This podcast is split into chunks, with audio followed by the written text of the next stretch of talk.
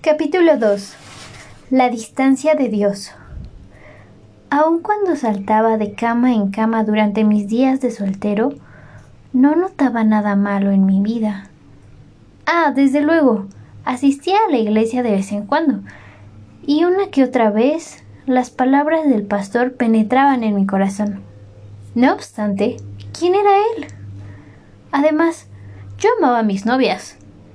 Mi razonamiento era que no le hacía daño a nadie. Mi madrastra notó que algo andaba mal.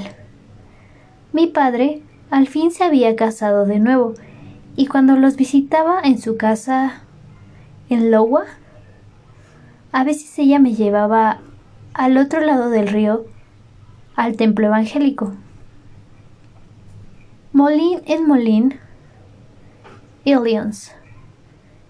En esa iglesia se predicaba el Evangelio, pero para mí todo todo me parecía absurdo. A menudo me reía con cinismo, con solo pensar en las personas de allí.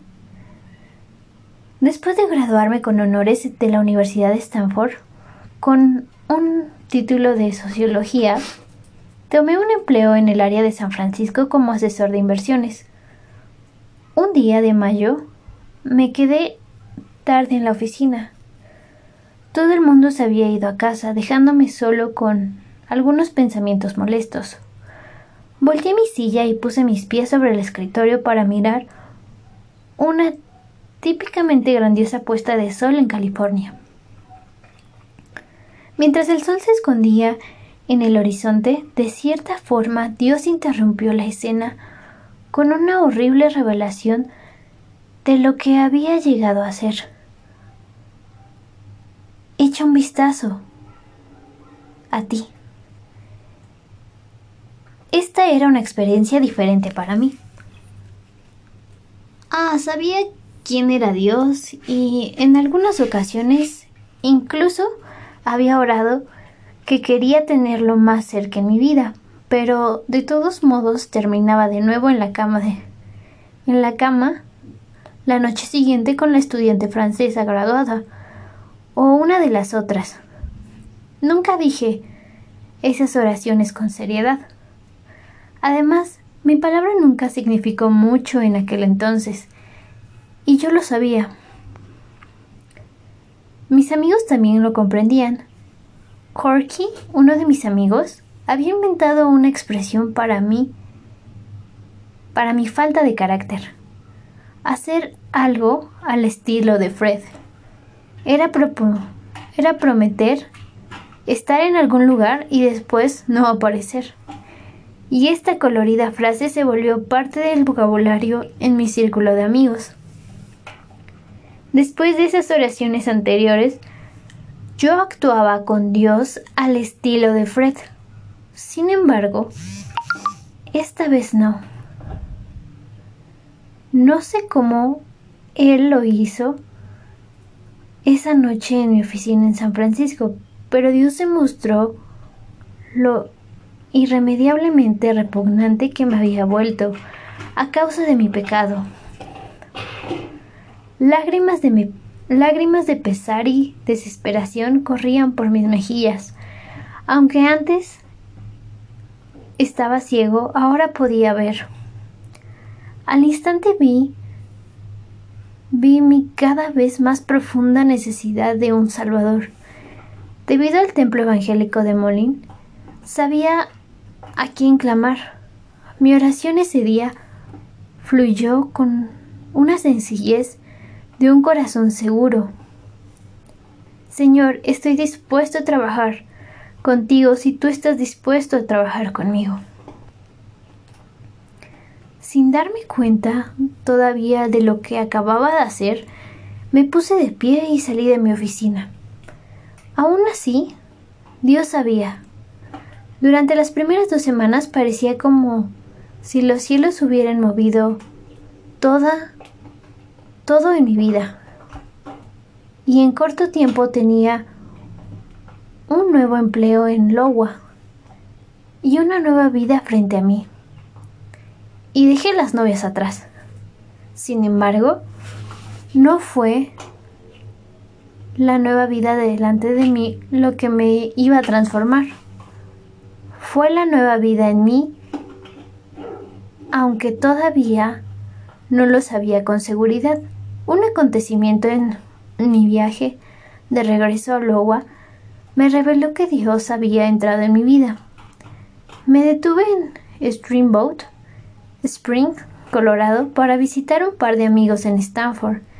El padre de uno de ellos era dueño de un rancho en las afueras de Steamboat, así que yo estaba esperando tomar unos cuantos días de descanso, disfrutando de las montañas rocosas antes de seguir mi camino. Cuando llegué a necesitar ir al baño, así cuando llegué necesitaba ir al baño, así que fui directo a él. Cuando abrí la puerta, encontré las paredes cubiertas con las páginas centrales, centrales de Playboy y enseguida me sentí asqueado. Me detuve asombrado. ¿Asombrado de las páginas centrales? No, estaba asombrado de mi repulsión. ¿De dónde salió esta reacción? me preguntaba. Después de todo, este era el Fred Stoker, el hombre que memorizaba las fechas en que llegaban las revistas pornográficas en la tienda, en la tienda local, el que faltaba a clases para mirar con lujuria esas páginas, el que vivía para las páginas centrales, guardándolas para el final como si fuera algún delicioso postre. Nunca en mi vida me había sentido asqueado por una página central. Mientras meditaba sobre este proceso durante los días siguientes, no relacioné este nuevo yo con la oración en, con la oración en mi oficina, pero debía haberlo hecho. recordándolo, veo con claridad que era una señal de que mi corazón estaba cambiando. Recordándolo, veo con claridad el corazón nuevo para Él. El Señor vive en ti y te da fortaleza que necesitas para hacer cualquier cosa que te llame a hacer, incluyendo su llamado a la pureza sexual. Esta nueva vida fluía sin ningún esfuerzo por mi parte. Los nuevos deseos de hacer la voluntad de Dios vinieron sin que yo les pusiera atención. Según recuerdo, no había orado de nuevo, ido a la iglesia, ni leído la Biblia durante las dos semanas desde mi oración al caer el sol en San Francisco.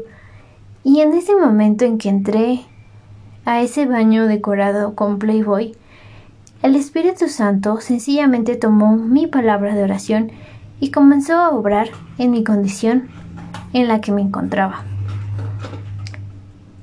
El deseo de hacer lo bueno.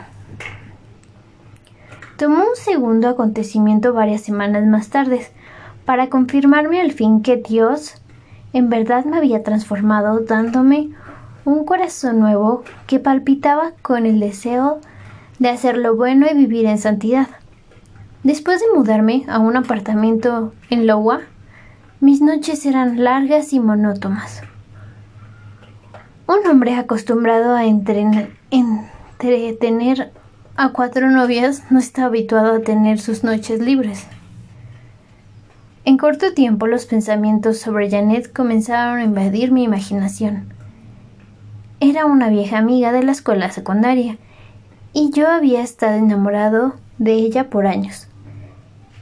En aquel entonces estaba muy ocupado con el fútbol para comenzar una relación, pero a menudo soñaba acostarme con ella. Pronto la encontré y qué suerte. Todavía estaba soltera y viviendo en Ohio. Le llamé y después de alguna alegre conversación, ella me invitó a que fuera a ver a su que la fuera a ver a su discoteca, a su discoteca favorita. ¿Qué más pudo decir? Después de cerrar la discoteca, nos encontramos solos en un apartamento. Una cosa llevó a la otra y nos quitamos la ropa y nos acostamos en su cama. Comenzamos a besarnos, pero ocurrió algo extraño. No podía tener una elección. Eso nunca me había pasado antes. Demasiado humillado con mi cabeza dando vueltas, me escabullí al estacionamiento y me desplomé en mi coche. Entonces escuché con claridad el espíritu, que me susurraba en el corazón. Por cierto, yo te hice eso. Sé que te dolió, pero esta forma de actuar no se puede tolerar más en tu vida. Tú ahora le perteneces a Cristo y Él te ama. No tuvo que decírmelo dos veces. De inmediato me comprometí de nuevo a mantenerme puro. Me alegro haberlo hecho porque unos pocos meses más tarde conocí a Brenda y nos comprometimos a guardar las relaciones sexuales para nuestra noche de boda. Ahora del todo con ahora del todo consiste de mi salvación. No perdí tiempo y enseguida busqué una iglesia. Se había arraigado en mí un temor y respeto apropiado para esta nueva vida, y al momento me enamoré del susurro del Espíritu en mi vida. Deseaba crecer en Cristo y experimentar la vida abundante de regocijo que Él tenía esperando por mí. Antes de continuar con mi historia, tomemos un momento para explorar algunos principios importantes sobre la sexualidad que creo que encontrarás interesantes y que se pueden aplicar enseguida a tu vida. Comenzaremos con una discusión del punto de vista de Dios acerca de nuestra sexualidad.